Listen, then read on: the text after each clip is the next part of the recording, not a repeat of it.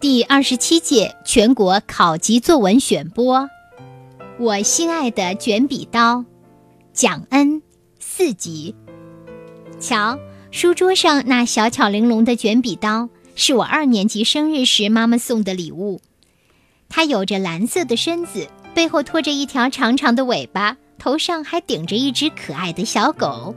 妈妈说：“因为你属狗，所以这卷笔刀送给你。”然后妈妈摸摸我的头，我看看妈妈，又看看卷笔刀。这卷笔刀呀，左看看，右瞧瞧，我一刻也舍不得放下。夜晚在灯下写作业，写着写着，突然觉得十分枯燥，脾气就上来了，丢下笔，正准备走呢，小狗却好像摇摇晃晃地抖着尾巴在说：“做人一定要持之以恒，要有坚定的毅力，不能为一点小事就放弃。”我心生内疚，立刻回到座位。认真写起来。今天数学考试结束，我兴奋地回家告诉妈妈，我一定会考一百分。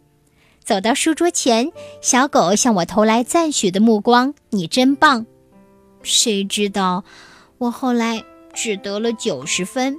我沮丧地把试卷拿给妈妈看，心里砰砰砰打鼓：妈妈会不会打我呀？妈妈的脸顿时是由晴转阴。才考这么点分数，真没出息。我噙着眼泪回到房间，小狗对我投来了温柔的目光。这次没考好没关系，下次继续努力。已经两年过去了，我的卷笔刀小狗依旧坚守着它的岗位，它成为我学习中形影不离的好朋友。我真的很爱我的卷笔刀。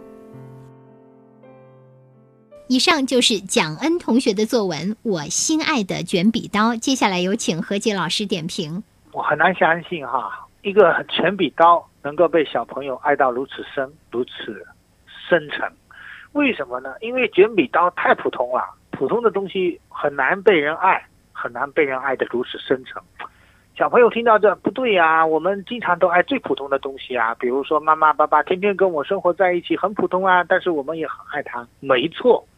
问问题就在于这个卷笔刀了，那卷笔刀跟父母亲没得比呀，它就是一个简单的、很常用的一个工具，而且这个工具我们说白了，价值不高啊，价格不高吧，但是价值呢，价值就被这个小朋友的爱提高了，所以听好了，价格不高啊，几块钱，但是价值呢，价值就是因为有人爱它，所以拥有了比较高的价值。哎，这里我们先跟大家说一个哈，你怎么让身边的小物件变得很有价值呢？啊，得到启发了吧？爱它，用它，喜欢它，投入你的情感，它就有价值了。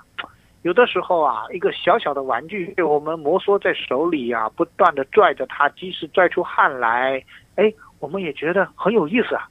这个就叫做接触，接触了就有爱，好吧？回到文中。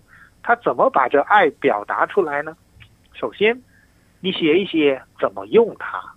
既然爱他了，就要在一起。在一起了，不是你看我，我看你，相看两不厌，只有敬亭山呢，不是？在一起我就用上你呗，特别是工具，我就用上你。如果是人呢，在一起我们就合作呗。啊，比如说我跟爸爸妈妈合作什么事。可是这卷笔刀呢，我就用上你，写出自己用卷笔刀的经历，这就是写爱的一个方法。瞧，我们再次跟大家分享写作的思路、写作的框架、写作的模型，怎么表达爱，写出你用它的经历表达爱。其次，这篇文章很有特色的，就是他不停的跟这些卷笔刀啊，各种不会说话的东西说话。不管你听得懂听不懂，我的心事由你知道就好啦。我的话语就告诉你就行啦。我是自言自语也好，我是说给你听也罢，总之我要跟你说话。瞧，第二招又来了，爱他就跟他说说话。为什么？爱就是一种情感，情感就是交流中越来越浓的一种信息嘛。所以。怎么表达你的爱呢？你就跟他交流嘛，交流的时候情感不就深厚了吗？可是像卷笔刀这样，不能跟你对话的怎么办呢？两种方法：第一，你自说自话可以；第二，你说完以后展开你的想象，想象他会怎么回答，他有什么感受，他应怎样回应，哎，不就完了吗？所以啊，用自言自语方法，用想象联系方法，都能让你的情感表达出来。各位。我讲到这，大家越来越明白了，爱就要在一起，爱就要交流。小朋友们突然间想一想，感觉不对劲。何老师，你讲的这是简笔刀吗？当然是，不过也不是。为什么？因为我们今天跟大家分享的是如何写出爱这一类作文的模型，是告诉大家上位的构思方法。希望对大家有帮助，希望能够引领大家写好这一类的文章。谢谢大家，谢谢谢谢何洁老师，你一定深受启发吧？那就找找身边你爱的事物，也把它像人一样的，像好伙伴一样的写出来。好，感谢何洁老师，再见，再见。